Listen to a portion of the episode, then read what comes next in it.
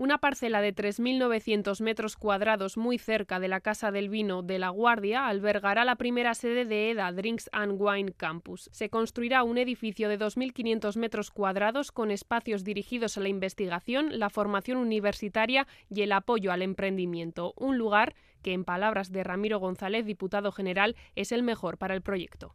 Una gran región del vino que lo es por la calidad de sus caldos, pero también lo es por su paisaje, por su historia, por su cultura y por su patrimonio.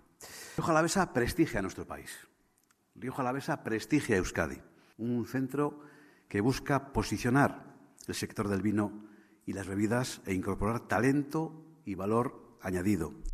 También han estado presentes Arancha Tapia, consejera de Desarrollo Económico, Sostenibilidad y Medio Ambiente, y José María Izaga, director de Basque Culinary Center. Ambos han puesto en valor el proyecto con una visión completa de 360 grados. Hace además con la vocación de transformar el sector de las bebidas para convertirse, decía, en un referente internacional, pero sobre todo de excelencia por la innovación. Es esta visión 360 grados, es decir, entender la gastronomía desde una perspectiva multisectorial. El vino y las bebidas es un sector con alto potencial de generar empleo y riqueza.